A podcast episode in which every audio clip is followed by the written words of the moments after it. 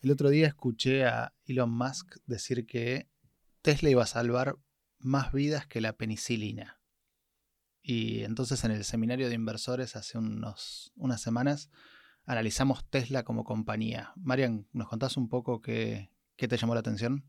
Bueno, creo que Musk, eh, eh, ese es su objetivo final, más allá de, todas las otras cosas que hace, quiere salvar vidas, eh, quiere cambiar el mundo y la forma que encontró es hacer vehículos eléctricos como, como primer paso para cambiar el, impacto de los combustibles fósiles. Y ese su plan fue eh, como muy claro, hacer un, hacer un vehículo eléctrico de super lujo que pudiera competir y mostrar que, tenía lo mismo que un deportivo, para después hacer otro vehículo de lujo que pudieran comprar millonarios para financiar el desarrollo de un vehículo más masivo eh, y que eso empiece a cambiar realmente cómo se usan los vehículos y, cómo, y cuánto se usa de, los combustibles basados en carbono.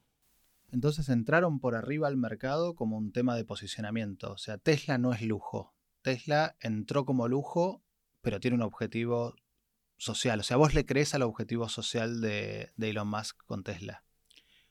Yo creo que sí. Tesla no es lujo, pero era la forma, la única forma que tenía para poder financiar, o sea, esa, el proyecto imposible que, estaba lanzando.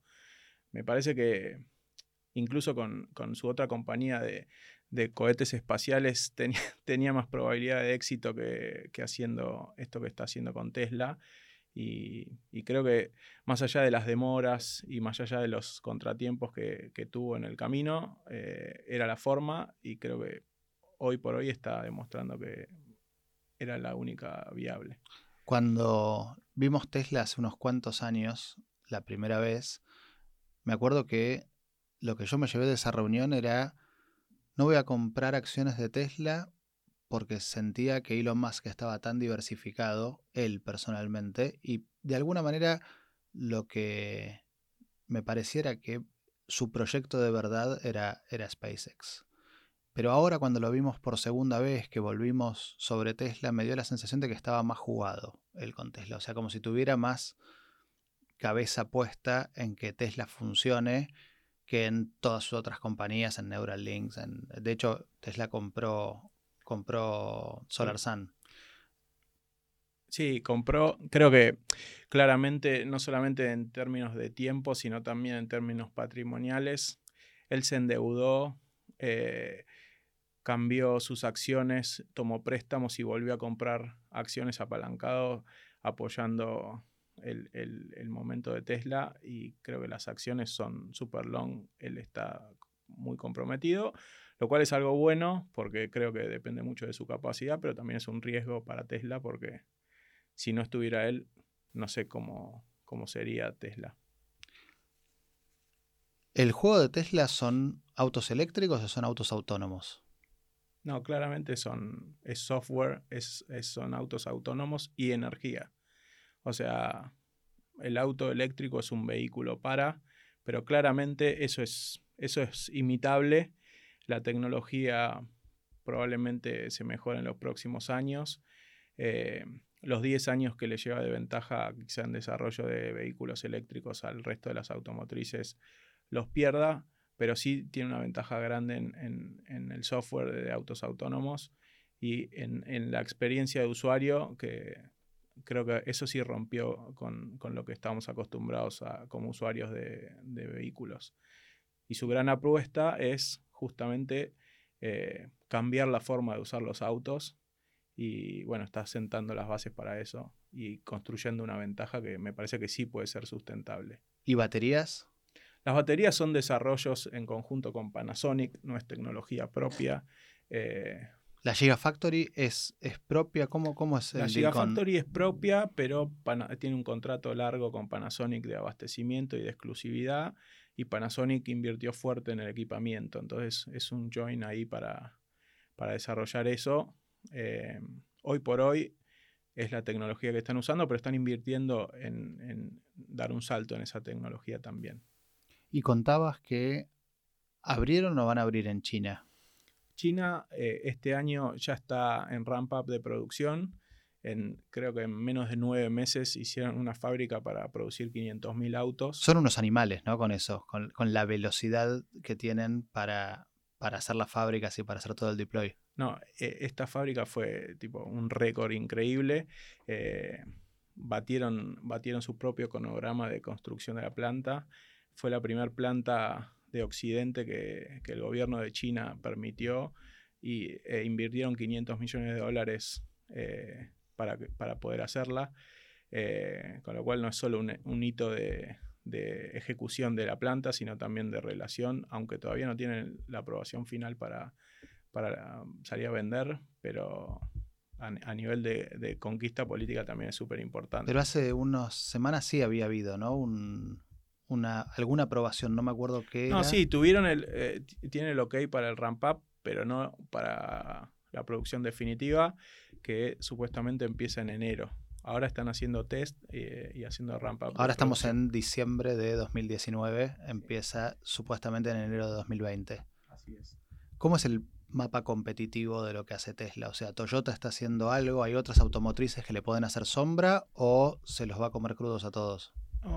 obviamente el resto, Toyota que es la automotriz más grande está, está desarrollando autos eléctricos. La diferencia con la industria tradicional es que venían, eh, su apuesta eran a, la mejor incremental, no a la disruptiva, entonces estaban todos invirtiendo en motores híbridos y los motores híbridos realmente no cambian el, consumo. Lo bajan un poco, pero, pero no lo no rompen. Bueno, eso es lo que hizo un poco Tesla, eh, pero el resto de las compañías está atrás. Eh, BM, Mercedes, Toyota, eh, Ford sacó hace poquito una SUV eléctrica para dentro de, un año y medio más o menos. Porsche en el, en el, segmento de lujo también bueno, nada, eh, están reaccionando, obviamente eso les va a pegar, pero creo que lo que va a ser un diferencial muy grande es ese software eh, de manejo autónomo.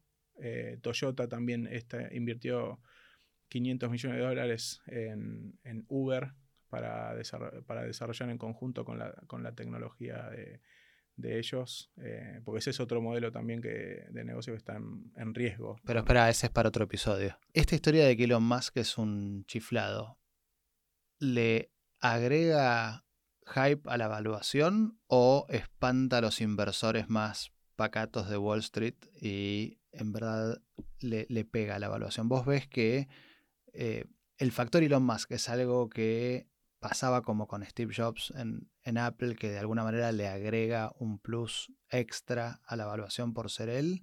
¿O es algo que como tiene, proyecta tanta imagen de impredecible y de repente hace un tweet fumado y sale con un lanzallamas y esas cosas, los inversores más tradicionales se espantan?